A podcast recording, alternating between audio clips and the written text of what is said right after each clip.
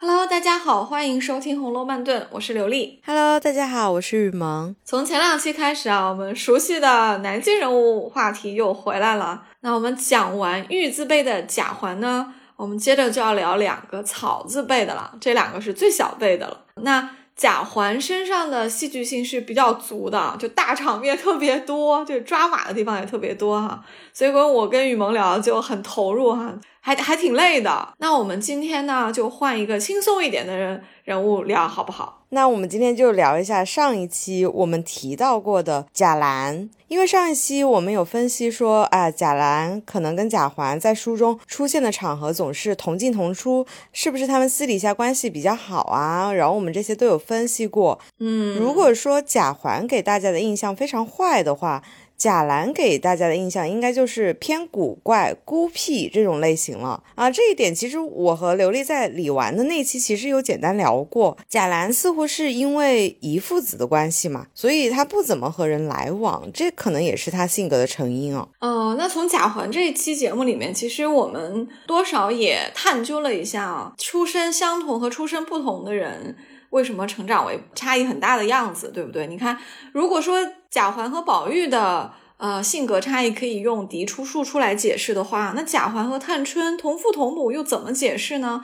最后我们还是不得不承认，一个人长成现在这个样子，既有先天也有后天，对吧？这是句老话，也是句废话，但是它就是句真话。因为所有人都是既有先天又有后天的影响的。那套用在贾兰身上，你刚刚说的啊，他有点古怪哈，就其实书里面很多人物都感受到了这一点。那是不是和他作为一个遗父子被寡母带大有关呢？那我觉得一定有啊。那别人家里面那么齐全，那么热闹，你的家里面因为你没有父亲，那你的母亲守寡，她必须要穿得很素。不能过于热闹，对不对？不能化妆，也没有人来拜访。呃，是的，除了礼节性的拜访，可能也没有人去你们家串门。去寡妇家里可是不太得体的啊。除了就是嫡亲的这些家里人之外，对不对？那你说贾琏和王熙凤家是有男主人和女主人的，那男的过来找贾琏就行，女的过来找王熙凤。那李纨家里基本上不太可能说有男性访客来啊。这些都是一些现实原因，是和他的出身有关的。也会导致贾兰在成长的环境中啊，会有一些不合群，或者说用一种就是嗯，类似于自尊心太强、比较上进，跟大家保持一点距离，这样来理理解可能会更好一些啊。不合群是一个社交场合上表现出来的一个现象，但是肯定跟他后天也是有关系的，因为其实到八十回结束的时候，贾兰也没那么小了，嗯，贾政出去见客人啊，或者说家宴的时候。把孩子们提溜出来去作诗，那可不就是宝玉、贾环和贾兰三个都带上嘛？那说明贾兰也没那么小了，在私塾里书都读好几年了，他这个时候的行为和言谈也已经有了主动意识了。那如果他还是这样的一个态度的话，我相信啊，这也是他后天的一个意志的决定。所以。嗯，总的来说，我觉得任何一个人物，尤其是主要人物，他都是先天和后天既有出身也有主观意志的一个结果。所以，我觉得贾兰可能不光出身决定了他受了这样的教育会有这样的行为，他可能最后也认同了这样的行为吧，就在这个轨迹上就越走越远了。嗯，这是我的一点看法。嗯，不管怎么说啊，就是贾兰这个人物还是蛮重要的，毕竟他也是荣国府唯一的这个嫡重孙。嗯嗯，虽然我们就是看到说，哎，书里面好像贾兰的戏份不太多啊，远远没有李纨的戏份多。其实我觉得有一点原因吧，可能是因为他年纪小，所以他根本就不会像宝玉一样，就是在姑娘们的圈子里玩儿。没错。贾兰跟叔叔宝玉和贾环比，那戏份少很多哈。嗯、呃，那没有办法，因为宝玉是主角，而且宝玉跟姑娘们混，所以写到姑娘们的时候，旁边总有个宝玉啊，所以贾兰戏就没那么多。跟自己的母亲比呢，哎，贾兰的戏还没有母亲李纨多，哎，这也可以理解啊，因为李纨是个寡嫂，所以有姑娘们在和有宝玉在的场合，李纨都是可以出现的。她本来就有一个。不成文的啊，也不算是一个很重的担子啊，就家里给他的一个活儿，不就是照顾小姑子、小叔子们嘛，对不对？尤其是他搬进大观园之后，他有点像是大观园里的一个第一道管事儿的，就是李纨都管不了的事儿，才能出去去找王熙凤啊，找贾母。所以李纨的戏份一定是很多的，因为她和宝玉以及姑娘们的互动很多。那贾兰就不一样啦，贾兰第一太小。你说大人们在一起起诗社呀，叽叽咕咕的，你带着你干啥？一个小屁孩儿。第二，我觉得这一点比较重要啊，我要指出宝玉和贾兰一个非常大的不同。宝玉是不是天天逃学？贾兰是不是天天上学？你天天上学，怎么可能在大白天的有那么多时间跟这些？姑娘小姐们玩在一起啦。嗯，是的，这也挺好理解的嘛。就是不天天逃学的话，那就比较听话呀，然后天天按部就班的去私塾里面上学。那守规守矩的，也没有什么很 drama 的性格，可以说就是非常枯燥无聊的这种传说中的学霸生活吧。问就是说，哎，在学习和在学习的路上。但学霸自己可能不觉得枯燥，也不觉得无聊，因为。从文章中的诸多表现来看，我觉得贾贾兰可能还不像宝玉那样讨厌读书，他可能还算是乐在其中的，也有可能是苦乐参半。但至少他不像宝玉那么抵触啦。我们其实已经概括了很多贾兰的呃特质了啊，那我们稍微花一点点时间说一下他的小传，因为他的小传其实很简单，我们就可以把它讲完了。他出现呢是比较早的，第二回啊，冷子兴演说荣国府的时候，你看我们所有人我都要回到第二回，对吧？因为第一回那盘古开天辟地的女娲造人的那是说不上他了，但是从第二回开始，所有的凡人就登场了，大部分那个时候已经出生的人啊，都已经在冷子兴的笔下给演说一回了。这个演说其实就有褒贬在里面了。不过他提到贾兰的时候呢，肯定是没有什么褒贬好去讲的。就说贾政这个郑老爷啊，有一个长子所遗的幼孙，那就是贾珠生的儿子啊，就贾兰。所以可以看得出来哦，贾兰的年纪和黛玉差的不是很多的。因为冷子兴是对贾雨村演说的嘛，那个时候黛玉大概是五六岁这个样子，那贾兰都已经出生了，他能小黛玉几岁呢？当然，红楼里面的人物是多有一些严丝不合缝的地方的，所以我们不纠结了。总之，贾兰比黛玉小，但也不是小到一个小婴儿那个样子啊。第四回呢，又提到说贾兰五岁已经入学攻书，哎，读书算早的哦。你看，五岁读书，可能在大户人家的公子身上就是正常的。黛玉之所以五岁在家里读私塾，你看林如海是不是参考了男孩子？他就是觉得，嗯，我们没有儿子嘛，那我们女儿也当儿子养啊，就请了个贾雨村在家里，再叫几个小丫鬟陪着。黛玉在家里也上学啊啊，所以其实五岁可能是一个比较标准的开始上学的年纪啊，尤其是男孩子因为要考功名要打基础啊，所以这个时候就一定要去入学了。到十八回省亲的时候，呃，有提到贾兰的，因为我们在贾环里聊到过，就曹公可能就不想写这个人，就故意说他生病了，根本就没有在场。但是贾兰的重要性和呃，这个怎么说呢？呃，我们读者对他的喜爱的程度啊，可能跟贾环的呃是不太一样的，所以作者也给他写说是他是在场的，说他年幼随母依书行礼无别传，看来就是作者也是比较看重贾兰，就好歹安排他也在场啊。那因为他非常年幼嘛，所以他也不是特别需要的忌讳男女大访，他可以跟着母亲啊待在里面，所以见到元妃娘娘也不用躲闪的。就宝玉行什么礼，他就行什么礼就行了。而且这个元春赐礼的时候啊，是体现出亲疏远近的。大家可以回头看元春的礼单子，我特别爱看这个东西。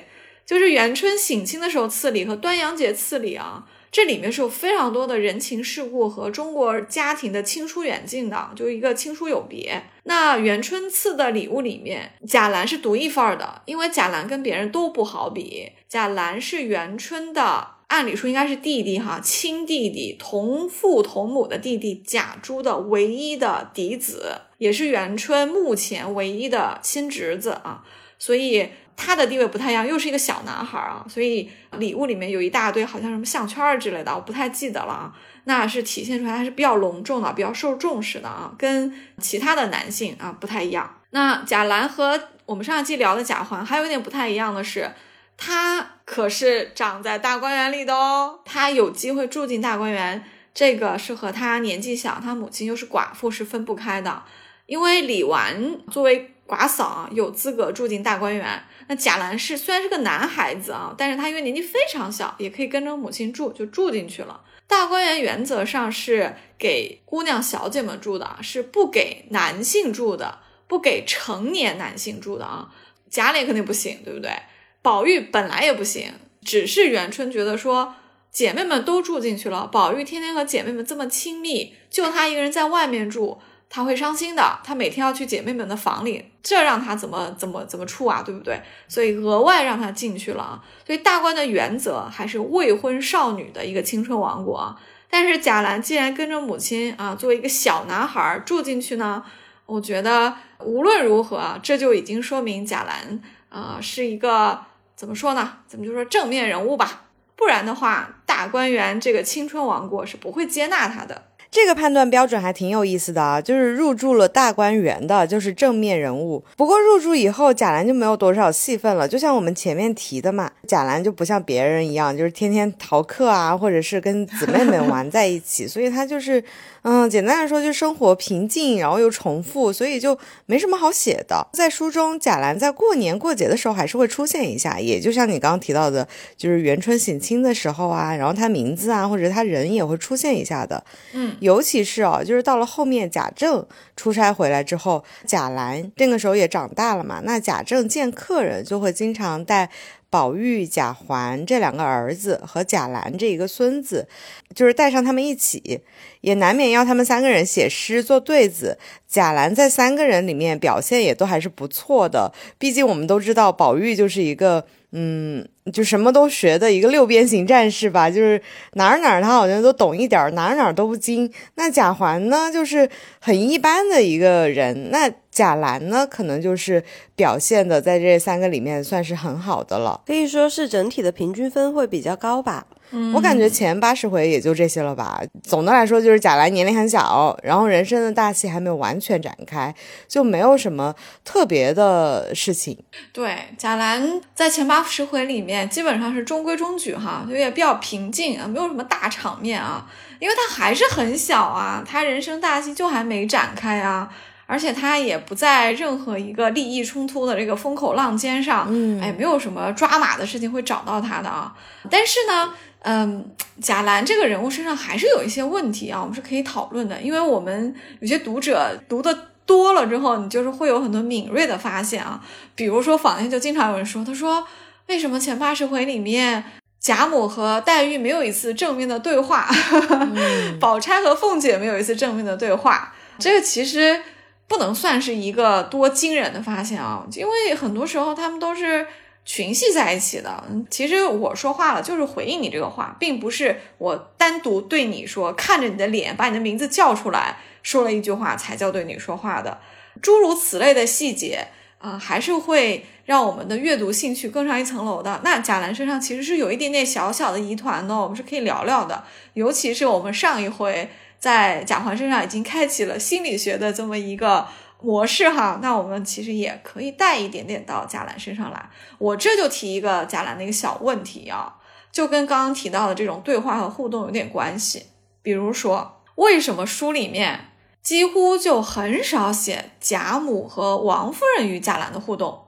你看，贾兰身份这么重要，他是贾珠唯一的孩子，那就是王夫人的长子长孙。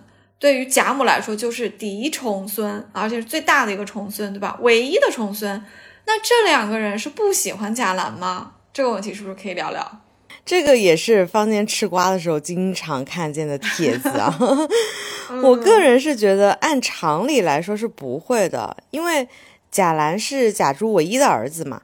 那姨父子本身就应该多怜爱呀，然后关注他的身心健康，也是呃刚刚提到的贾母和王夫人会经常做的事情，也有可能是私底下会比较关心他，因为贾兰不是主角嘛，所以就不会事无巨细的把他写出来，或者是说对宝玉的爱不会像对贾兰的爱那样那么的外露，而且他的爸爸贾珠本身也是很优秀的，妈妈李纨也是比较优秀、比较低调的，平时也没有落下大家的什么口实。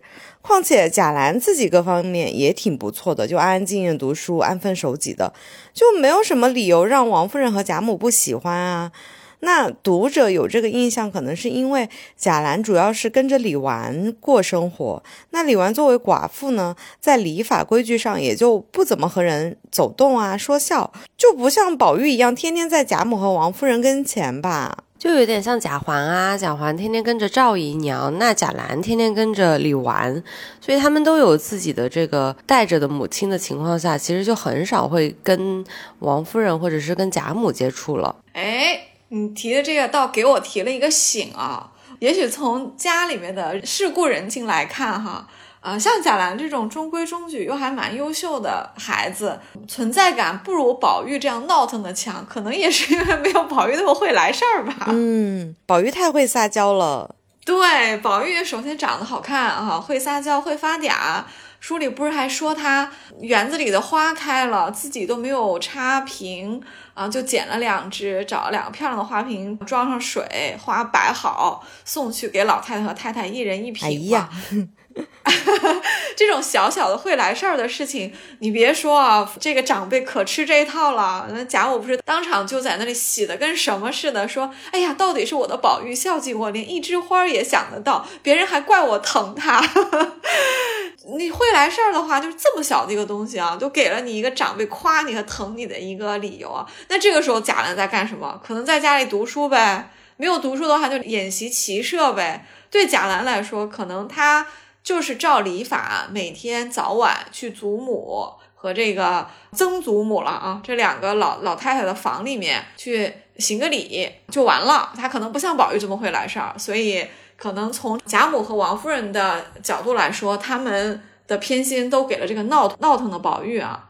另外，其实就是一个时间问题，就是你这贾兰大部分时间是跟着亲妈在一起的呀，那跟祖母和曾祖母。就是来往不多嘛，那当然就写到的地方就比较少了。还有一点是，我觉得就是一个作者在写作上的主次分明了。你要写孩子和长辈的互动，那宝玉已经写了这么多啊，是孙辈里面绝对的主角。再来一个写贾兰，那肯定是不是很好安排，对不对？嗯，就没有这么写的。嗯，我们都同意啊。从情感上来讲啊，他们肯定对贾兰不可能有什么不喜欢的。贾兰的身份和重要性摆在那里，而且这个孩子应该也是比较不错的啊，就没有什么不喜欢的。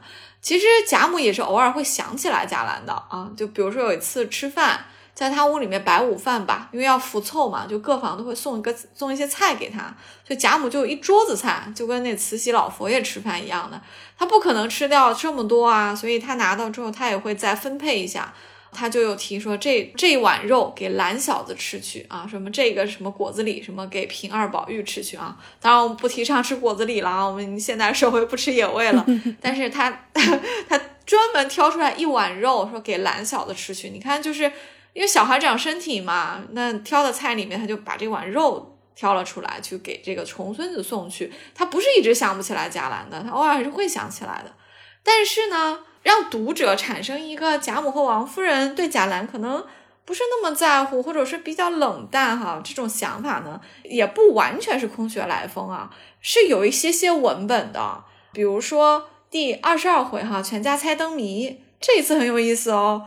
作者特别的细，在猜灯谜的这个主要场面里面还偏了一笔，写说说这个家里面啊热热闹闹一屋子啊。当然这次贾政还发嗲，对不对？就是贾母要撵他先走嘛，贾政就说：“哎呀，你这何疼孙子孙女之心，就不略次儿子半点？”就看来今天今天全家是挺热闹的哈。贾政发嗲，贾母配合演戏啊，全家都很热闹哈。但是哎，作者还撇了一笔哦，说。这一屋子人里面，一开始是没有贾兰的，是这么写的：说贾政因不见贾兰，便问怎么不见兰哥儿。所以你看，注意到贾兰不在的是爷爷贾政，但是女眷们，就是王夫人呐、贾母肯定都没有注意到。李纨当然知道，那李纨不可能说嘛，她是这个孙媳妇哈。地下婆娘忙进里间问李氏，李纨这时候就要回答了，说。他说：“方才老爷并没去叫他，他不肯来啊。”李纨说的就就就，我觉得就口里面是给我们展现一个小大人的样子啊。呃，众人笑说：“天生的牛心古怪。”就众人是觉得说：“哎，这孩子怎么这么古怪啊？就没叫你就不来啊？这没叫也应该来啊！”众人肯定是这个观点啊。贾政就忙遣了贾环与两个婆娘，哎，规格挺高的哈，叫了贾环和两个婆娘一块儿去把贾兰唤来。来了之后呢，贾母命他在身旁坐了，抓果品与他吃，大家说笑取乐。哎呀，看来这个贾兰啊是特别的守规矩啊，就是大家会觉得，哎，他小不叫他，他应该也来呀，就是闹腾腾就来了。然后那我们前面有说贾兰就不像宝玉一样会撒娇，所以我觉得贾兰应该就是那种特别的懂规矩，就是长辈不叫就不敢出现，或者是就不出现了，就是宁愿不犯错也不要多做事，就是如果多做了，万一错了怎么办？我有时候看书啊，总会忘记这是一个钟鸣鼎食之家，但其实那些大排场啊和复杂的规矩是无处不在的。嗯，毕竟我们在那个黛玉初入贾府的那一章的时候就已经知道了，她那么小心翼翼的去，呃，照着各种规矩去做啊，就是因为黛玉常听的母亲说过嘛，她外祖母家与别家不同。那贾兰呢，在这个尊卑礼法下教育成长，也是很正常的事情。上期我们在贾环那一期也说了，就是贾环就常常被凤姐教育说要做个爷，要有阶级意识。嗯，所以贾兰这样做，就是人家不叫他不来，我觉得也挺正常的，就挺早熟的吧。就是大家会觉得你小孩不叫你也应该来，那他早熟了，就是不叫，那我就不来了，就是不犯错了。毕竟这里规矩多。哎，雨萌给我们提了一个非常好的角度啊，你说的对。贾府的这个规矩啊，包括每一个人应该做什么样的事情，其实是挺多的啊，就是是要很小心的。所以贾兰这个时候啊，爷爷没有叫就不来，行不行呢？啊，就是爷爷没有叫，到底是来还是不来呢？这里面两种做法都是有一个取舍的。我也看过一些坊间的一个讨论啊，嗯，因为其实贾兰还算比较小，所以啊，如果说。比如说，这个家里可能请人去各房通知说今晚上几点钟在什么地方去家宴，对吧？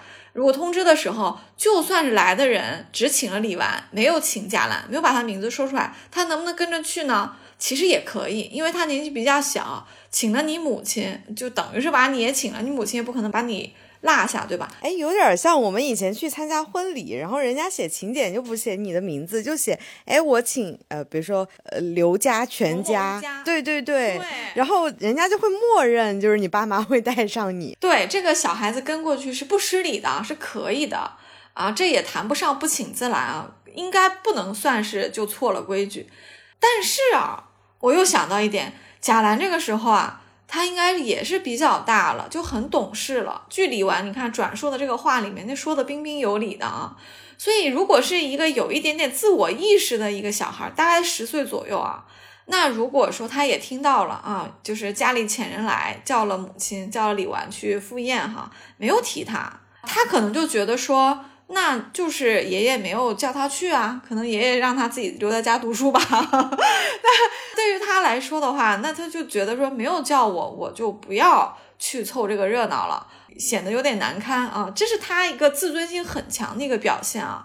所以从这个角度来理解，贾兰不去也是 OK 的，我觉得也谈不上有多古怪吧。就是去也不会多失礼，不去也不会多古怪啊。无论去和不去啊，都是一个主动性的一个选择。很可能李纨还问他了呢，但是贾兰就不去呗。你刚刚说到这个也提醒我，你说贾兰这个时候其实已经嗯比较大了，就十岁左右了，他有一定的自我认知。我忽然想起来啊，你说他一直都是跟妈妈一起住嘛，然后也不怎么跟人走动，那这样的话，对于一些重孙子或者是孙子这样身份的时候，会不会他的爷爷或者是他的祖母有时候会忘记他几岁了？因为我面对一些老人家的时候，我发现老人家总是把我当小孩儿。我很少回农村嘛，然后一回农村，他们也不记得我多少岁了，他们还要算一番啊，就是你多少岁了啊？就是哇，原来你三十了，我都不记得了，就是我还 觉得你还在念高中呢，就是在他们的印象里，就是你还是很小，就是你还是一个就是呃像贾兰这样的情况，就是不给你发请柬，你也可以来的这种情况。就是老人家忘了，有可能一直到超检大观园的时候，不是还提到王夫人撵了贾兰的一个奶妈吗？嗯啊，王夫人说这个奶妈非常的妖艳啊，都是狐狸精，赶走。说蓝小子也大了，吃不着奶了。按理说这赴宴的时候，如果贾兰都已经有点大了，有点自我认知的话，那到七八十回，那年纪更大了，对吧？确实也不应该用奶妈，怎么还会有奶妈？奶妈当然是一个照顾生活起居的，不是喂奶用的。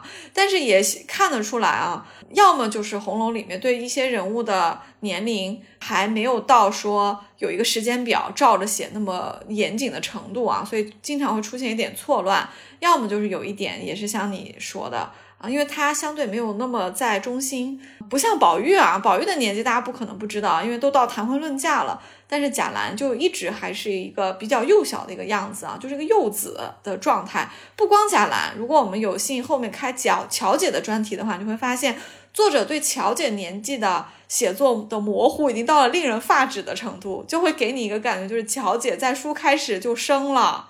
到书后面，黛玉都长大了，懂事了，十五岁了，都开始跟宝钗说大道理了。乔姐还是一个小婴儿，吃块糕还是要闹肚子，医生来了还是要伸出舌头，什么什么，就还是一个小孩的样子。贾兰的年纪也可能也是某种程度上，就是没有那么严谨的在处理啊。你说长辈们平时不太记得他，我就跟他跟长辈们心里贾兰一直非常小，一定是有关系的。另外就是长辈们，就尤其是王夫人和贾母的眼里面，就贾兰的责任就都在李纨那儿。他们可能平时就是不太插手嘛。毕竟寡母李纨就只有这一个宝贝儿子。你说这个祖母和曾祖母天天把贾兰弄在身边，那那李纨靠什么呀？对吧？就他不可能把贾兰抢过来。所以这么多的小事情里面，就想不到也是正常，也不是故意的，也不是冷遇他。你看，其实家里没有冷遇他，就看得出来啊，就是。首先一个，嗯，贾政听完之后啊，他是比较懂这个呃男孩子啊的这个自尊心，贾政也是男的，对不对？贾政也是要读书啊什么什么的，所以他就叫贾环啊这个小叔叔啊啊去叫贾兰，这样请贾兰就比较有面子嘛，对不对？就随便叫个婆子就太敷衍了啊啊！而且哦，这里知批还提了一句啊，说看他透出贾政极爱贾兰，就爷爷是比较看重他的。所以爷爷肯定比较细心啊，往那一坐，扫了一眼家里的这个儿子孙子啊，我觉得贾政不会注意到有一个姑娘不在了，有可能，对吧？就是比如说，如果惜春今天肚子疼没来，贾政可能也无所谓，他觉得不来有他的原因呗。一个姑娘，我一个叔叔家问那么多干啥，对吧？他就不问了。但是他会关注他自己的儿子孙子，他要是扫一眼，宝玉没来，肯定注意到；贾环没来，肯定注意到；贾兰没来，当然也注意到，因为他自己是很看重贾兰的呀。所以没来，他就注意到了。后面其实不是也提到说贾母让他在身边坐下，给他抓果子吃嘛？可能贾母也有点不好意思了哈，就 重孙子没来，这个老太太怎么也不叫人去叫一声哈，而还是自己的儿子提出来了。所以他就特意让贾兰坐到自己旁边啊，给他抓果子吃。这个是体现出来，第一是贾兰是非常小的，所以曾祖母是把他让他坐到自己边上，是体现出来一种宠爱的，还抓果子给他吃啊，这是一种有点补偿的意思啊。这种举动在大家族里面也是有一些，其实也有一些给外人看的意思的，就是为了给贾政、王夫人还有李纨看，说我没有那个怠慢重孙子，啊，其实我很疼他的，刚才就是忘了啊，你看让他坐我。边上什么什么，其实都是一些小细节，还是还是体现出来一些大家子的规矩的。嗯嗯，我觉得这里也算是老人家的一个习惯嘛，就是不知道怎么疼爱这种隔代亲，就只好给点零食啊什么的。感觉很多人的爷爷奶奶、外公外婆也是这样的吧，就是很久没有看见你啊，然后你又长大了，不知道怎么跟你亲近，就只好留一点好吃的给你，什么牛奶啊、花生啊，还有就是别人给他一些。很好吃的东西，他都留给你。也有时候会忘记，确实是啊，因为只会记得跟自己比较亲近的几代，可能再远一点，确实不大记得了。那贾兰呢，又比较腼腆，又不会撒娇，这种互动又不像宝玉那么鲜活。能看得出来啊，贾兰是一个 I 人啊，贾母是一个 E 人。你让一个 E 人跟一个 I 人一起做，那 E 人能怎么办？先先给他点零食吧，就是先两个人坐在一起吧。毕竟宝玉是个 E 人嘛，贾母也是 E 人，两个 E 人凑在一起就热闹嘛。嗯，最大的 E 人是王熙凤，对，只要有王熙凤就怎么着都行。那对贾兰来说，他毕竟是个小孩子啊。曾祖母让你坐你边上，给你点零食，其实就塞住你的嘴了，你也不用说话了，给你个 iPad 自己去玩。本来这个场合就是你也不是主角，而且他前面不来嘛，那贾政让贾环去叫他，也是给足了面子啊。那贾兰其实没有那么不懂事，他肯定就来了嘛，就在那坐着。后面要怎么说，一晚无话，对不对？嗯你看灯谜的时候，其实没有让他参加，可能他还小，就也没写他的一个表现啊什么什么的，还是挺有意思的。你看，就是贾兰一开始没出场，后来来了，这么几行字啊，给我们俩 解读出了这么一大堆来。哎，我觉得灯谜不让他参加，有一点像我们就是小时候老看那些大人们去算命。如果这个时候小朋友闹着要跟着一起去的话，大人一般会说：“小孩子家家的，算什么命？跟着去干什么我们不是说灯谜那个谶语那一期的时候，就是按每一个人都有自己的命运。那贾兰没有参加，是不是因为就是小孩不给算命啊，不给你看八字啊，就是不告诉你的命运如何啊？就是你有自己的各种可能性，你你就从小自己好好的塑造就行了。嗯，这次灯谜主要是要写宝玉和姑娘们的灯谜啊，写他们的命运，然后让贾政发出一些慨叹，对不对？就是这些人都不是福寿之人啊，怎么都不祥之兆啊什么的。因为灯谜是谶语嘛，所以这个时候肯定不让贾兰写。贾兰再写一个，就是基调就不一样了，因为我们知道贾兰的命运跟宝玉和姑娘们都不太一样，所以放这里写不伦不类的。而且他那个时候也还小，小到有点像是没资格玩这个游戏一样的，小到就你就只能坐在祖母和曾祖母旁边只吃点心啊，就没有让他参加，这个也很正常。再说作者不会花不必要的这个笔墨嘛。嗯，是的，我们整体看下来，贾兰的自尊心和早熟，我们都读出来了。这个应该和他从小就没有了父亲有关吧？就是跟着寡母李纨一起生活，总是想要为母亲争一口气也好，为他们家争一口气也好，为自己已经过世了的父亲争一口气也好，他就是一个嗯，自己有自己想法的一个小孩吧。那那还有一个特点哦，就是整体看下来，嗯、贾兰似乎和贾府这个大家庭是有一点疏离的。你看第九回闹学堂的时候，宝玉和秦钟被欺负，那同桌贾俊就是一个热血青年，那他正准备反击的时候，就被贾兰按住说：“好兄弟，不与咱们相干。”啊，那这个时候连一个很边缘化的贾俊都觉得相干，怎么贾兰就觉得不相干了呢？况且宝玉还是他亲叔叔，同学之间闹学堂打个架呀，或者是大家闹作一团，本来就是一个很热血，或者是说一个很青春的事情。是那贾兰早熟到就是，甚至有一点让我觉得怎么这么早熟啊？就是完全都不去参与。是不是太像小大人了？是吧？太能忍了。对，像你这么沉稳的性格啊，就是如果发生这样的情况，你也你会参与吗？还是说就站旁边吃瓜，还是瓜都不吃？我应该会参与的，我我没有那么控得制得住自己，但我不一定会就是上去打啊那种啊，因为当然我我很难想，因为我们是女孩子啊，嗯。啊，这闹学堂全是男孩子，所以他写了一大堆很武打的那个戏份，什么砚台飞过来这种的，就真的像是动作片啊。那我觉得女女生闹起来可能是另外一个剧本啊，但我觉得我会参与的，不知道是什么样的形式，肯定很难像贾兰这样坐住啊。对，这个让我想起以前初高中的时候啊，那就是大家围出去看热闹，然后总有那么一两个学霸坐在那个座位上面纹丝不动，就好像外面干啥的都跟他无关。哎，那我还是有点好奇心的吧，是的，肯，定还是要嗯吃点瓜的。看大家都围在那儿看啥是吧？嗯，说不定也会呃智取一下啊，这个不知道啊。但是这个戏写的很有意思啊，嗯，写活了几乎所有人的个性啊。你看宝玉身边，因为都是男孩子啊，都是比较年轻的，个个都是摩拳擦掌，准备上去搞事情的，对吧？就是各种各样的搞事情法。嗯，只有贾兰这个人，然后是置身事外的。其实是有波及到他，对不对？因为砚台飞过来是砸到了他和贾军的这个桌子上，打碎了水壶啊，就溅了一桌子的墨水。这种情况乱成一团了，他还按住了贾军，让他不要参与。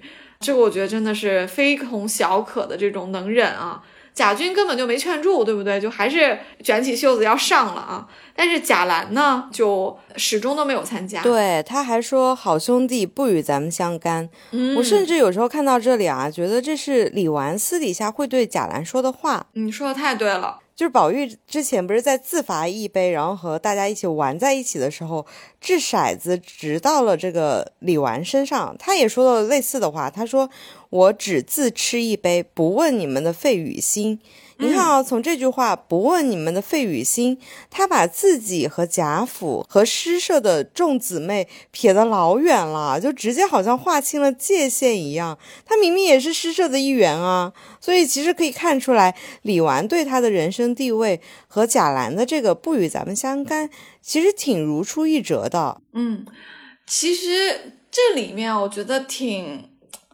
呃。心酸吧，或者说其实也比较复杂，我们可以稍微的掰扯一下。我特别喜欢你的这个关联啊，就是贾兰这个时候说了这句“好兄弟不与咱们相干”，以及李纨说出的那句“不问你们的费与心”，这两句完全是一脉相承的教导，可以说就是李纨这么。认为的这么教导贾兰的贾兰才呈现出这句不与咱们相干，对吧？其实不止贾兰有疏离感啊，李纨也有疏离感啊，就是整个这一房都有疏离。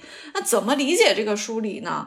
呃，我觉得一方面就是因为贾珠不在，这一家要是没有一个男人，他这一房其实是残缺的，谁来给你们母子撑腰啊？你现在是仗着老太太。老爷太太比较喜欢你们，或者说比较尊重礼法啊，因为他们也非常的怀念去世的这个贾珠啊，所以对李纨和贾兰格外的好。但是贾府是非常复杂的，活着的还有好几房呢。这将来如果是真的家里的掌门人啊，一个一个都不在了之后，下面这一辈分争起来的时候，谁帮你们家呢？对不对？那老太太总有一天要不在的。贾政总有一天不在的。如果他们这些人去世的时候，家里的情况都没有分好，没有安排好的话，争起来的话，李纨和贾兰是。完全没有人撑腰的，他们是没有什么优势的，所以其实，在这个复杂大家族里面，家里没有男主人的这一方就是很占劣势的。所以李纨的生存策略就是我不问你们的费与心。另外，我们在经济账里也提过，他可能是有一点点吝啬，对？比较省钱，可能钱都攒起来，他钱比别人还多，但是平时也不怎么拿出来，也不请客，那攒起来干嘛呢？就是因为他知道这个家一旦出了一点点事情。就没有人帮他们母子，所以他们才要筹划这个呀，才要用这种钱来增加自己的安全感。另外就是，我相信李纨的观察力非常敏锐啊，他家教也这么好，也是读过不错的书的，所以他也看得出来，这个家可能表面上的这种繁荣之下是有很多的不安定的情况的。就算他前面看不出来，其实到五六十回以后。我不信李纨不明白，因为他和尤氏啊、凤姐啊之间是关有很多关于李家的这种互动的，所以家里的事情，包括外面的事情，他们都是多少有点知道的。所以出于对自己的一个自我保护，他们也会和这个家的很多事情保持一定的距离。嗯，这些在李纨脑子里面都是根植下的，所以他会对自己的儿子说，比方说你说贾珍在外面设赌局，就算是李贾兰那个时候有点大了。从学里回来有点空闲时间，或者谁喊了一下贾兰，邀请他去，顺口说了一句，你觉得贾兰会去吗？我觉得李纨可能会让他不要去吧。我这举个例子啊，就是书里没有这么写啊，我只是想象了一下，有一些类似于这样的场合，或者这些事情由这些人发起，从李纨的教导和他的价值观出发。他和贾兰都不会去参与的，因为他们不想和这些事情扯上多大的关系。嗯，他们就想自己，你说明哲保身也好，哈，你可以说独善其身也好，都可以。人家就只想过好自己。嗯，所以你看贾兰这时候就是这个态度啊，哪怕是外面发生什么新鲜好玩的事情，然后那李纨可能就跟贾兰说。不与咱们相干，你别去凑热闹吃瓜，惹得一身骚什么的啊！当然可能没有我说的那么粗啊，但是这太像是孤儿寡母之间会有的对话了。对，或者是说李纨就很像很多鸡娃的父母一样。我前几天才看了一个清华天才的那种清心寡欲的生活，然后也是因为母亲经常给他说：“哎，外面的世界跟你无关，最重要的事情就是学习，学习，学习。”这样的母亲也间接造就了贾兰的性格吧。我觉得是，那从前面家业没叫他就不来，和这里好兄弟不与咱们相干，其实一脉相承的呀。只是那个是个小事，这个是一个比较极端的场合，会把贾兰的这种性格凸显出来嘛。所以其实你想啊，如果他是一个比较，咱们就说主流一点的一个小男孩哈，这十来岁的啊，啊脾气火爆、意气风发那个样子的话，你叔叔跟人起冲突，跟他起冲突的那一方是外人。那你是不是要站在你叔叔这边，对不对？而且人家那对方那个砚台飞过来，给你桌子打得一塌糊涂，你不得上手吗？如果他参与了，我们也觉得很正常；不参与反而是不正常的。但是呢，当我们分析了一下贾兰的处境之后，你又会觉得说，哎，他不参与可能也正常，因为这件事情是宝玉情中对金融嘛，就和自己确实是无关的。他可能只是误伤了一下，那桌子被砚台砸的墨水一一桌子哈，杯盘狼藉的样子。但是他不想加入之后就越闹越大，本来打群架嘛，就很多人了，再加上你一个越发不可收拾了啊，回去家长处理起来，那个个都有问题啊。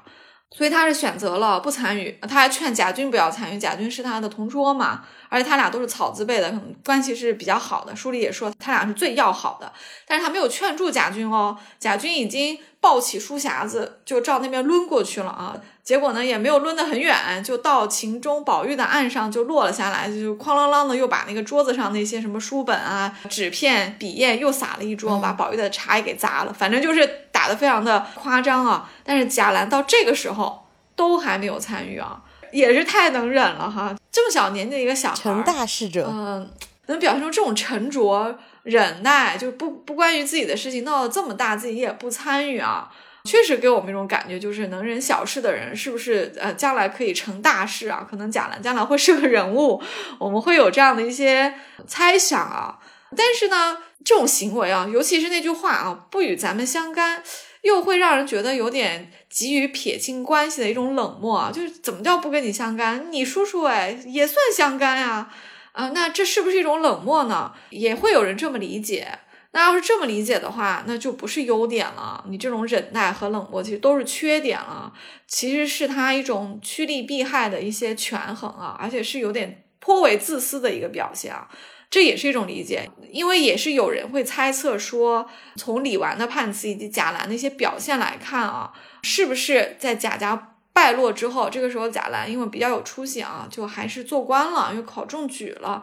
那他们两个人是没有受到什么牵连，并且前途一片大好。在这个时候啊，是不是发生过需要他们相助，但是他们却没有相助的事情啊？这可能啊是一个伏笔啊。然后这个伏笔是通过李纨和贾兰的种种的疏离来表现的。这个理论我认为有道理，但我无法。证实也无法证伪，因为毕竟是一个小说啊，留了这么多草蛇灰线，我们只能说它符合一定的对人物性格的一种判断。但是你说到了一个必然发生的阶段，那也是不至于的。我觉得冷漠或者是说疏离是其中一个点吧。那其实还有一个点，可能是他确实挺成熟的，他考虑事情就会考虑的比较全面。就拿宝玉来说吧，你说宝玉闯再大的祸，老太太还是会特别的溺爱他，然后还是会一味的偏向于宝玉，然后还会说是别人挑唆的，反正就是宝玉总归怎么来说就是没有错，都是别人的错。贾兰她没有贾母这样的宠爱可以仰仗，所以她是不希望自己牵连其中的，因为牵连其中的话，她或者是她的母亲都不想招惹过多的是非吧。是的。嗯，就是不想透支长辈对自己的这种厚爱嘛，对不对？那宝玉的厚爱是用不完的，闯多大的祸？你看这闹学堂之后，宝玉一点事儿都没有。但是贾兰平时你看家宴还不叫他呢，所以他他自己觉得可能无论是祖父祖母还是曾祖母对自己的这种关爱吧，他觉得也不能叫有限吧，他他其实就是比较懂事，不希望去透支这一份这种宠爱。可能他也是知道自己和宝玉也不太一样吧。对啊，就感觉他跟他妈妈李纨就是跟外界隔绝的，很大一部分时候就是除了日常的晨昏定型以外，可能就不怎么联系了，就不跟大家怎么来往走动，也是有一点点小大人哈。他这个性格其实跟贾政还挺像的，就是爱读书、安静、乖巧，就很像贾政的性格啊。对对对。隔代亲吧，可能从贾政的角度来说，哈，总算有一个后辈像他自己了。其实贾珠是像的，嗯嗯。你说贾政这么爱读书，哈，虽然科举没有考上，但是他毕竟是确实很爱读书。后来做了官也非常努力啊，是个挺传统的一个文人。他也是这么教育子女的。贾珠确实教育的也还不错。读书的情况也很好啊，说什么好像已经是哎进了学，这个就是中了秀才的意思啊。本来也是有对他寄有一些厚望的，但是贾珠年纪轻轻就死了。那老二呢？这个宝玉呢，天分倒是不错，有点小聪明在身上，但是就不爱读书，天天在脂粉堆里混，淫词艳曲他一个比一个行。这个让他爸爸看了怎么不生气呢？你四书五经怎么不好好学，对不对？老三贾环咱就不说了，有一点点野路子，对不对？就贾环其实学问也按部就班的在学了，但是贾政不是批过他吗？说你们两个都是有点邪气的啊，都流露出一些不爱读书的这种气质来，其实是。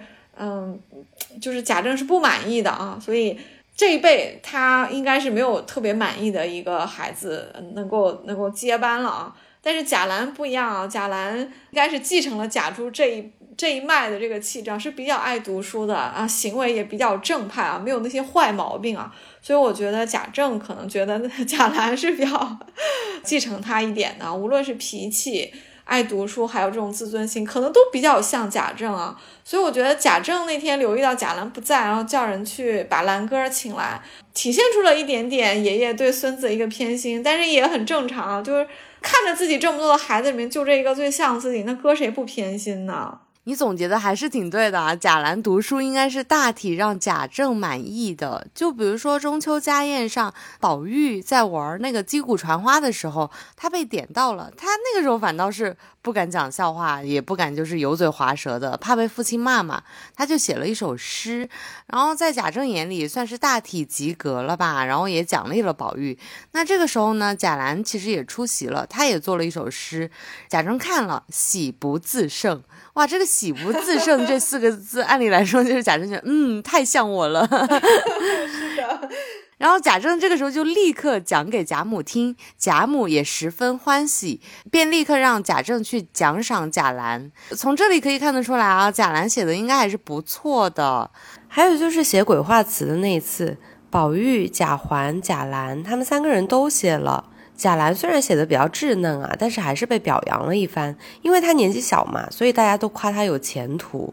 所以其实贾兰整体来说还是让。长辈们满意的，只是说太挨人了，就是太内向了，或者是说 太不爱社交了，就没有什么呃特别的说，哎要撒个娇，说哎呀就是我特别棒，我特别厉害之类的，就是夸夸自耀的那种。是的，就我给你总结一下，就是贾兰呢是比较上进的，读书也不错，对吧？但是不会来事儿，就就差不多就这样了。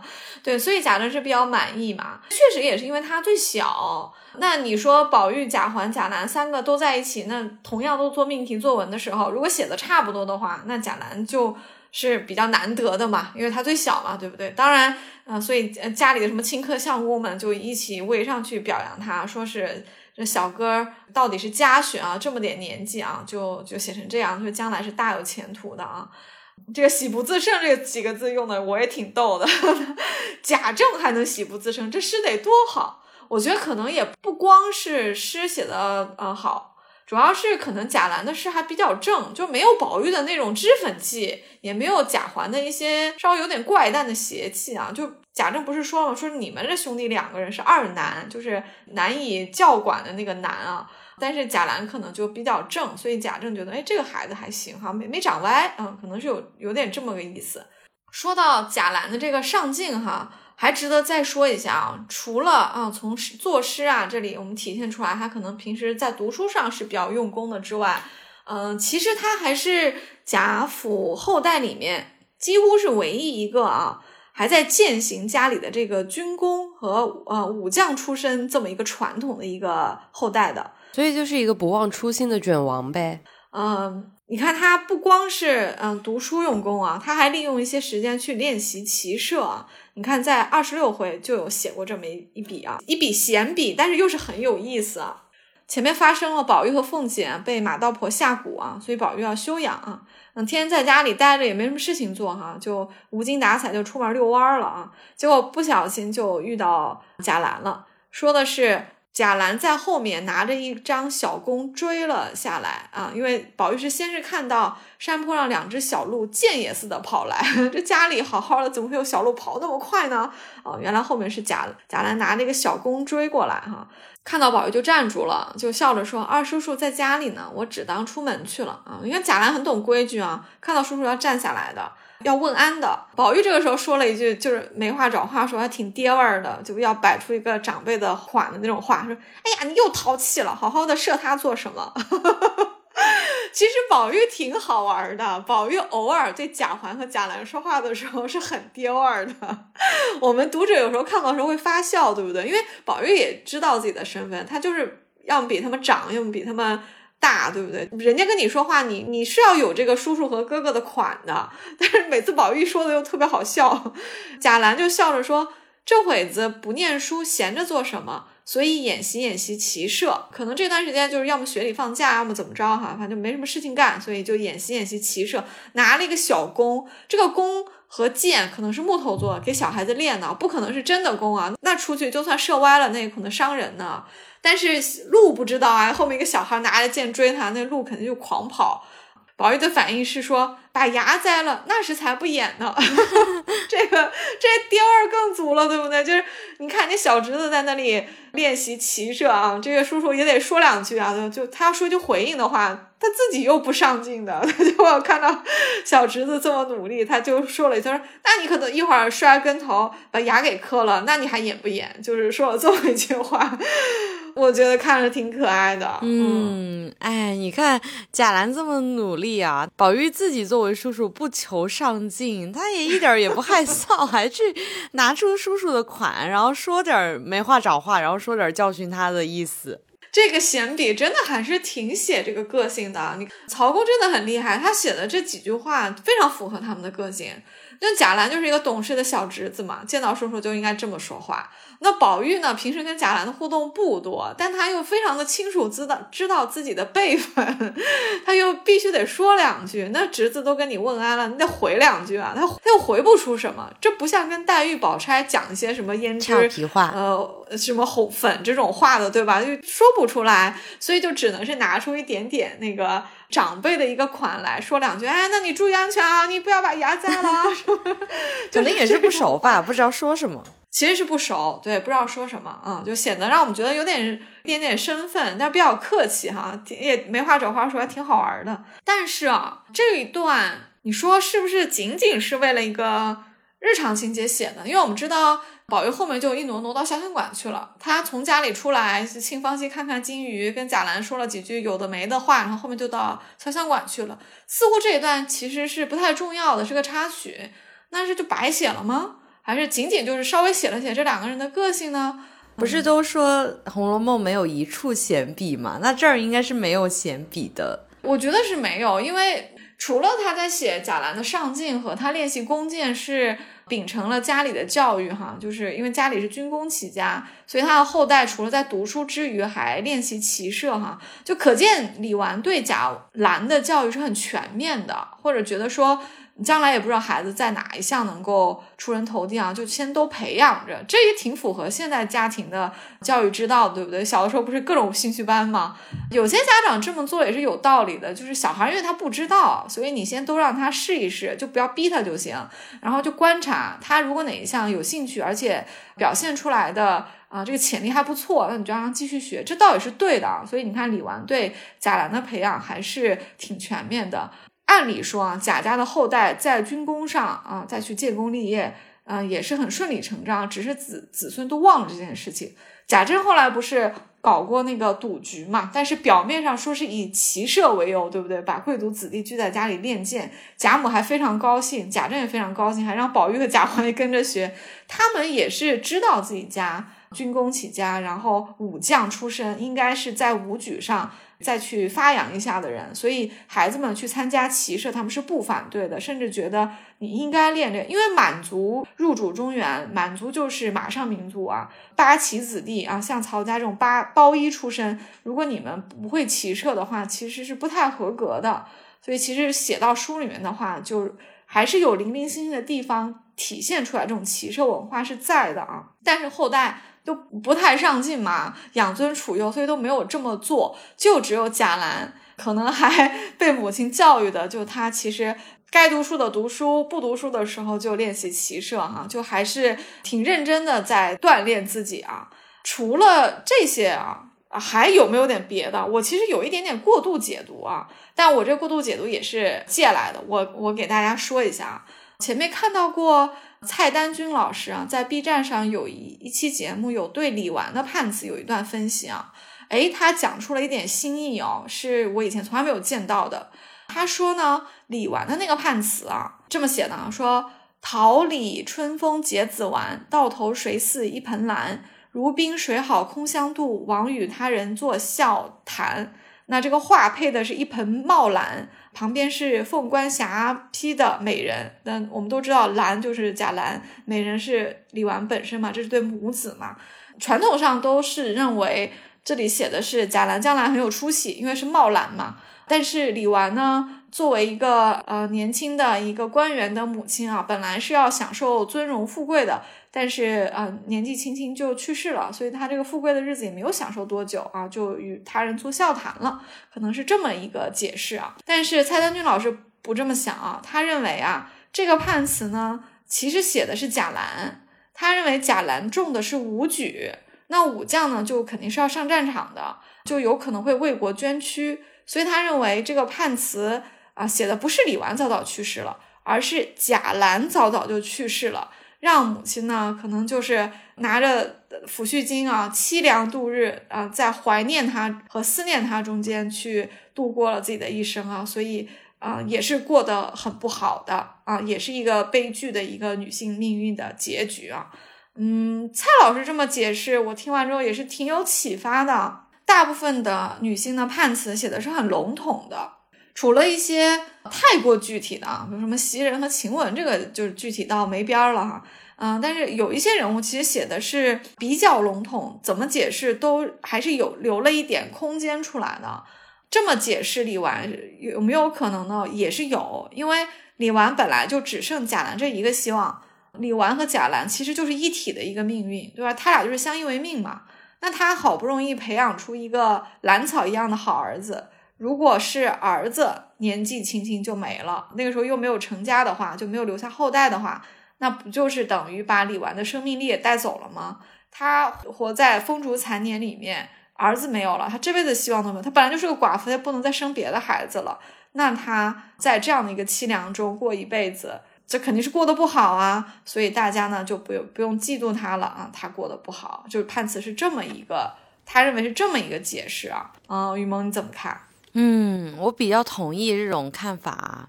虽然在感情上真的很不想承认，但是理智告诉我，曹公写《红楼梦》就是以悲的这个基调去写的嘛，所以我比较偏向于你说的这个蔡老师的看法。嗯，首先啊，就是刚刚有说过，《红楼梦》里面没有一处闲笔，如果只是想展现贾兰用功的话，其实完全可以写他走路也在看书，或者是一直在房里温书写字，不跟大大家来往。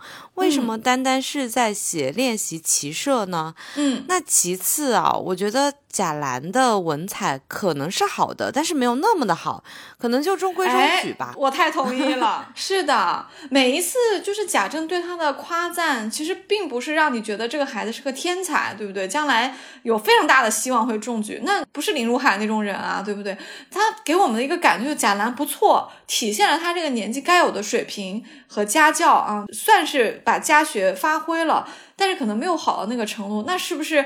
能够中举呢就不一定了，因为别人家的孩子可能也挺努力的，也是差不多你这个水平，所以从文上出人头地，我们还看不太出来，对不对？但是写了一笔骑射，我觉得就有意思了。嗯，就像你说的，嗯，所以啊，就是贾兰的这个文采可能就是胜过宝玉吧，不然就是写他大放异彩，可能就会点出来或者是明写出来。嗯。那最后一点呢，其实也是最重要的一点，就是像我们片头说的嘛，谁进了大观园，这个青春王国就是正面人物。那么青春王国没有了的时候，大家就会走的走，散的散。李纨搞木子灰入住大观园之后，过了一段有曙光的日子。当这个大观园没有了之后，李纨的生活自然就会回归到像以前的那个样子，或者更差。有什么比之前更差了呢？我觉得她一来失去了丈夫，如果说用更悲剧式的那个写法去写李纨的结局的话，那也只能是失去贾兰了。而且就贾兰的这个名字而言哦，你看兰花嘛。兰花也有很多诗句来写，就比如说“迷离萧爱露寒风，千古英雄泪不干”。我觉得形容英雄一般就形容武将啊什么的，当然也有别的诗句契合，但是我就是想起了这么一句嘛。啊，对，从你的这个解释里面，我又挖出几个点啊，一个是如果说李纨。的悲剧，像我们传统的理解啊，是贾兰很有出息，但是李纨呢，当官夫人的这个日子不太长，年年纪轻轻就去世的话，这种悲剧就不大，因为你想等到贾兰都出息了，考上中了举，当了官了，可能二十多岁，二三十了。这个时候你理完可能四三四十四五十了，那古人的寿命又不是特别长。如果你的儿子很出息了，你只是少享了几年福，你去世的话，这个悲剧是个小悲剧，哎，谈不上大悲剧，哎，那儿子还是很有出息啊，你还是笑着看着儿子。你死的时候，你还是笑着看着儿子。哎呀，我儿子出息了，我将来有希望了，对不对？这就是一个小悲剧，在十二钗里面，这个不算一个多么呃重的一件一个悲剧啊，是不能跟其他的悲剧相提并论的。当然，我们也可以说乔姐这个也不算是个大悲剧啊，但这我们都是可以在这里再辩驳一下的。但是如果把这个悲剧理解成说，好不容易培养了一个这么优秀的儿子，貌兰一般的，又又像你刚刚说的一样，兰花被形容为这个。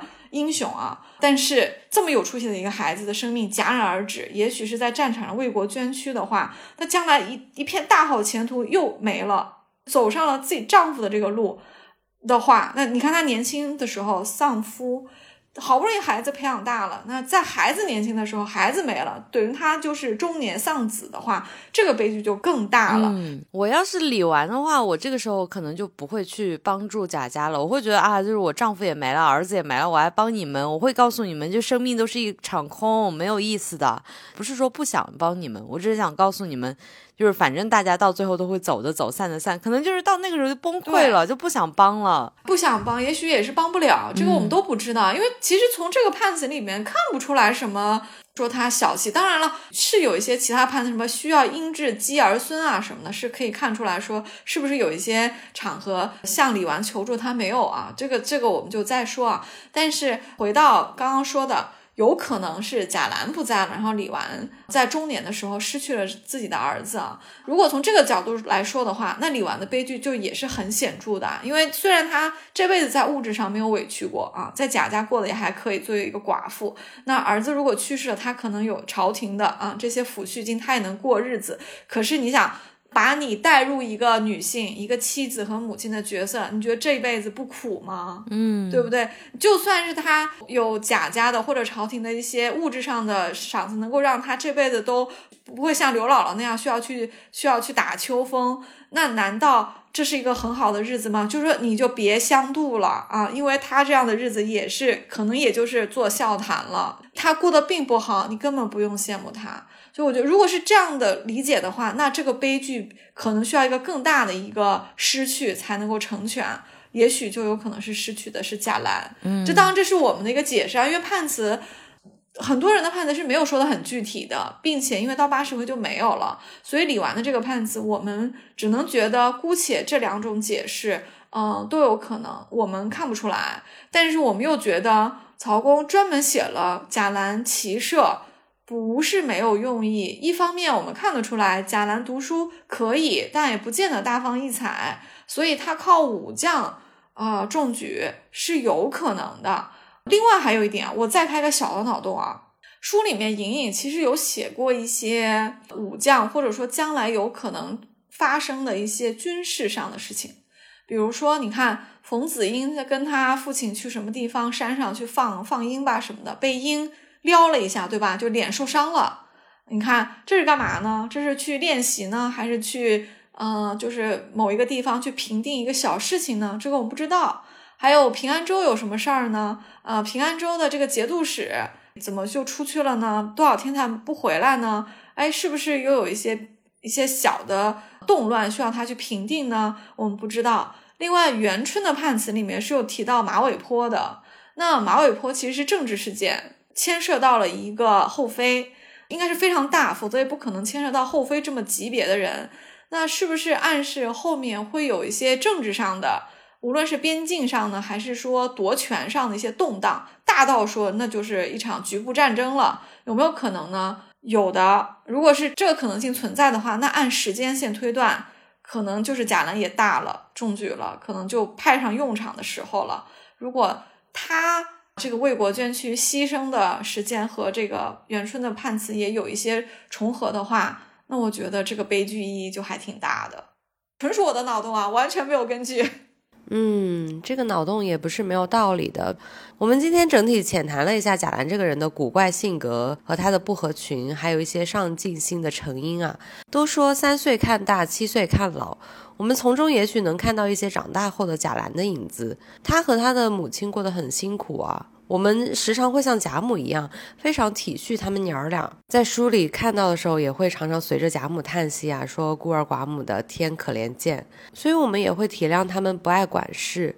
所谓的不问你们的肺与心和不与咱们相干，应该就是孤儿寡母式的生存智慧吧。他们这样选择了，整体来说，他们的成长还算健康，至少比贾环健康吧。是的。嗯，因为到八十回的时候，有些人比较大了，我们可以想象他的结局，对吧？或者有些人说，你说像假设这种一把年纪又有石呆子一大堆的事儿在，所以你就想象说他后面肯定结局不会好，而且石呆子的事情会被拿出来翻旧账，对不对？但是贾兰就不会啊，因为他又小，他也没干过什么事儿，所以他结局其实多多少少是一个开放性的结局。到底是文举武举当了什么官，结局如何？呃，是他去世了，还是他母亲去世了，导致了他们这一一家母子的一个悲剧？我们其实是不太知道的啊。但是有一点我们还是可以确定的，就是我们开头讲的贾兰这个人物啊，不仅是从他取名字取了这个兰啊，这个判词里面一盆茂兰，还是说在前八十回里各种情节来看啊，比如贾政很很重视这个孙子啊，他行为其实也是言行都是不错的一个呃贵族子弟来看啊，并且他也入住大观园，对不对？就从这些种种的对他的描写来看啊，贾兰基本上是一个当做一个正面人物来写的，就是如果你去。想象说八十回以后贾兰反水成为一个腹黑人物、反面人物，坑了谁谁谁，这个是不可能的。我觉得作者不会这么写，否则的话，他会在一个孩子很小的时候暴露出人格意志的时候，就会给他埋上这样的一个伏笔，对不对？他既然都没有，那我觉得贾兰是不会往这个方向转的。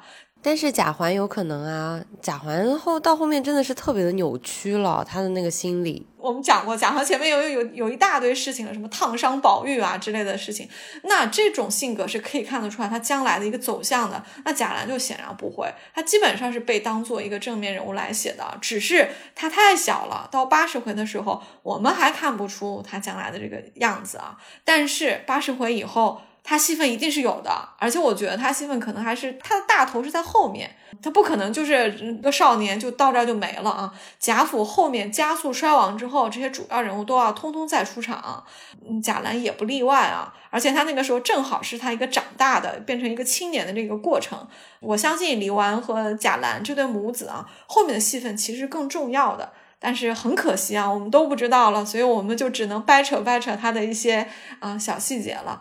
大家也就权且一听吧，我们也是开了不少脑洞啊。那我们本期节目就到这里了，我是雨萌，我们下期再见，我是刘丽，拜拜，拜拜。